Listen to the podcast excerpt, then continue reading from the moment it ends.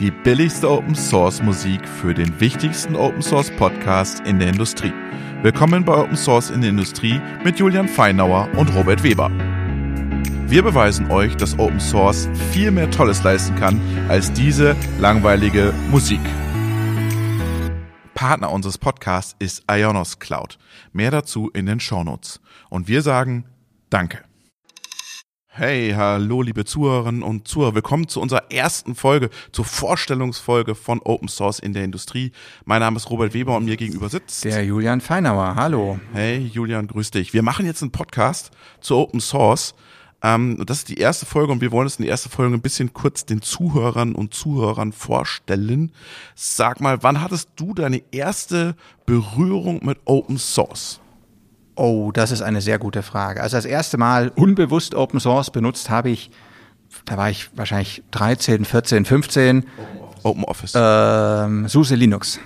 SUSE Linux. So, so hatte irgendwie eine CD mit SUSE Linux bekommen, habe das installiert und damit rumgespielt auf unserem Computer. Okay. Und wie, du bist hängen geblieben beim Open Source Thema. Dann. Richtig, genau. Also ich hatte dann erstmal, bin, bin dann wieder weggekommen von SUSE, warum auch immer ähm, und bin dann wieder reingekommen, äh, deutlich später im Prinzip über ja, über das Thema äh, äh, Industrie, äh, über das ja. wir heute auch ein bisschen sprechen wollen. Genau, weil wir eben ähm, in, in unserer jungen, in unserem jungen Unternehmen nach Tools gesucht haben, die wir einsetzen können, idealerweise preisgünstig. Ähm, und auch bereit waren, eben daran mitzustricken und dann irgendwann die Entscheidung getroffen haben, nicht selber unseren kompletten Stack selbst zu entwickeln, in-house, sondern uns eben mit anderen zusammenzutun das gemeinsam zu machen. Mhm. Jetzt hast du gerade schon euer Unternehmen angesprochen. Sag uns noch drei, vier Sätze zu dir und dann stelle ich mich vor. Ja, also ganz kurz, äh, Julian Fano, ich habe schon gesagt, ich habe einen Hintergrund in der Mathematik. Ich bin eigentlich Mathematiker. Dr. Julian Fano. Dr. Ju Dr. Julian Fano. Dr. Wer Co, der Co. Genau, und, und äh, habe mich also sehr viel mit, mit theoretischer Mathematik beschäftigt. Ich habe dann ein geplant, er hatte geplant, einen kurzen Ausflug in die Industrie zu machen, ähm, um mich dann wieder ins stille Kämmerlein zurückzuziehen, aber bin jetzt hängen geblieben, habe dann, äh, habe schon immer viel programmiert, gerne programmiert, wie das eben so ist unter Nerds. Ähm, und und habe dann vor allem mit, mit Hilfe von Open Source, wo ich mir also ganz viele Programmcodes angeschaut habe, das irgendwie ein bisschen mehr gelernt ähm, und und habe inzwischen jetzt ein zwei Unternehmen gegründet, die Pragmatic Minds und die Pragmatic Industries, ähm, wo wir in, in erster Linie ähm, Software herstellen für äh, mittelständische Unternehmen, Industrieunternehmen und die im Umfeld unterwegs sind. Ich stelle mich auch kurz vor.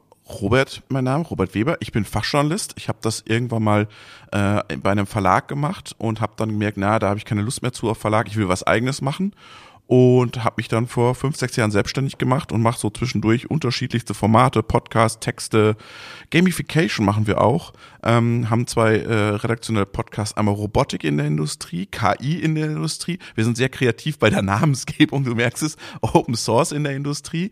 Und ähm, wir laden uns immer, äh, ich mache das immer gerne mit einem zusammen, mit einem, mit einem Co-Host sozusagen, das bist in dem Fall du. Ähm, und wir spielen uns immer so die Bälle zu. Und mein Bestreben ist eigentlich immer ein Thema in den Vordergrund zu bringen in der Industrie, wo ich glaube, da gibt es noch Nachholbedarf, sich da weiter mit auseinanderzusetzen. Und ich glaube, gerade das Thema Open Source hat riesiges Potenzial, wird aber von vielen, von den Großen schon erkannt, aber von vielen kleineren und mittleren noch gar nicht so wahrgenommen, oder? Wie ja, auf jeden Fall. Also ich, ich würde bei, bei fast allem unterstreichen äh, oder, oder unterschreiben. Ähm, also das, die, die Relevanz ist riesengroß, es hat gigantisches Potenzial. Ob das jetzt ja, Milliarden hat die EU mal gesagt, jetzt irgendwo vor kurzem. Richtig, ne? genau. Genau, da, da müssen wir irgendwann separat drüber sprechen, ja. über diesen, diesen Bericht, den die Europäische Kommission veröffentlicht hat, wo also gigantische Dinge drinstehen. Ja. Äh, was, ob das jetzt an Corona liegt oder einfach jetzt die, die, die Zeit gekommen ist, merken wir, dass in der Industrie sich extrem viel tut. Wir hatten ja schon mal die Chance, gemeinsam äh, letztes Jahr sozusagen bei der virtuellen ähm, Hannover Messe auf der Bühne zu stehen und ein bisschen darüber zu sprechen, was, wenn mir das einer vor zwei oder drei Jahren erzählt hätte, dass man mich auf die Mainstage bei der Hannover Messe einlädt, um etwas über Open Source äh, zu, zu erzählen, genau, ähm, hätte ich das nicht geglaubt. Und ähm, ich, was, was du sagst, stimmt, glaube ich. Es, es gibt wieder, wieder so ein bisschen zwei Geschwindigkeiten. Große Unternehmen sehen das sehr wohl. Erst gestern war interessanterweise ein, äh, ging ein Artikel durch die Medien, dass, dass BMW jetzt die, die anderen Autobauer äh, dazu auffordert oder, oder versucht dazu einzuladen, doch gemeinsam ein Autobetriebssystem zu entwickeln, äh, nachdem die jetzt fünf Jahre lang das doch jeder für sich gemacht hat. Äh, genau, und, und das sieht man an vielen Stellen. Ähm, und, und viele große Konzerne, die wissen das schon oder die, die haben das Know-how oder bauen sich's auf. Ähm, aber der klassische deutsche Mittelstand, die kleinen Unternehmen, die, die jetzt sowieso nicht als besonders digital affin zu bezeichnen sind, für die ist Open Source natürlich unendlich weit weg noch erstmal digitalisieren und jetzt noch Open Source, Freibier für alle. Wir werden über alle sprechen, ob das alles kostenlos ist und wie man das machen muss. Wir sprechen über Lizenzen, wir sprechen aber auch über Anwendungsfälle. Wir laden uns immer wieder Leute auch ein, die ihre Open Source Projekte vorstellen. Hm, darum würde ich jetzt zum Anfang nochmal dir die Frage stellen wollen, welches Open Source Projekt, das du schon gesehen hast, wo, wo du sagst, boah, das ist so ein Wow-Effekt, das ist bei mir hängen geblieben? Das sind wahrscheinlich zu viele, um das jetzt aufzuzählen. Aber, äh, aber eins. Also Eins, was, was mich wirklich äh, beeindruckt hat, war, ich habe es am Anfang schon erzählt, das war im Prinzip das Projekt, mit dem ich so richtig eingestiegen bin in die Open Source Welt. Das ist das Projekt Apache PLCVX, mhm. ähm, wo, wo letztendlich sich einige Parteien aus der IT-Szene zusammengetan haben, die gesagt haben, Mensch, wir wollen Digitalisierungsprojekte machen und jetzt rücken wir da an mit unseren Computern und Clouds und, und Know-how ähm, in die Fabrik rein und dann sind da gar keine Daten. Die liegen irgendwo versteckt, verborgen in den SPSen drin und die haben gar keine Schnittstellen. Mhm. Und ähm, dann, dann gibt es eben die verschiedensten Lösungen dafür und dann gibt es irgendwelche proprietären, proprietären Toolkits und es entstehen dann so mittelgroße Integrationsprojekte. Ähm, und da war die Idee, dass man sagt, nein, Moment mal, wir gehen einfach her und, und schreiben Treiber für diese äh, ja, Feldbus-Protokolle, für diese klassischen Schnittstellen zu den, zu den ähm, Steuerungen als Open Source Projekt gemeinsam, um die Eintrittshürde für uns alle zu erleichtern. Eigentlich hätte man das vorher schon mitdenken müssen, oder? Es tut sich, inzwischen gibt es so ein gewisses, äh, OPCA ist ein schönes Beispiel, inzwischen gibt, tut sich da so, so ein bisschen was, äh, ja, in der Denke, dass man sagt, na gut, wir müssen Interoperabilität erlauben ähm, oder, oder zulassen sagt ja jeder, der sich irgendwo hinstellt, irgendwo. Auf der SBS werden wir es wahrscheinlich an jedem Stand hören. Genau, äh, die Realität ist aber natürlich die, dass es schon auch in verschiedenen Nischen starke Spieler gibt und die äh, werden erstmal potenziell dadurch verlieren. Denn, denn wenn es auf einmal einfacher wird, äh, ihre, ihre Systeme vielleicht mit einem anderen System eines Drittherstellers, gar eines Wettbewerbers aus Asien, irgendwie zu kombinieren oder sowas, das ist vielleicht nicht erstmal erwünscht. Ne? Und deswegen ähm, ist natürlich aus strategischer Sicht da so eine gewisse Abschottungspolitik irgendwie ja naheliegend, sagen wir mal so. Ja. Ähm, also was, was die IT-Welt inzwischen gezeigt hat, ist, dass man auch durch die durch Open Source äh, bewusst ähm, irgendwie diesen Nachteil in den Vorteil verkehren kann, ne? dass, dass man also dadurch, dadurch, dass man eben so offene Schnittstellen hat und das so einfach integriert werden kann, man deswegen sozusagen genommen wird. Da fordert auch eine Denke in der Produktentwicklung ganz anders, oder?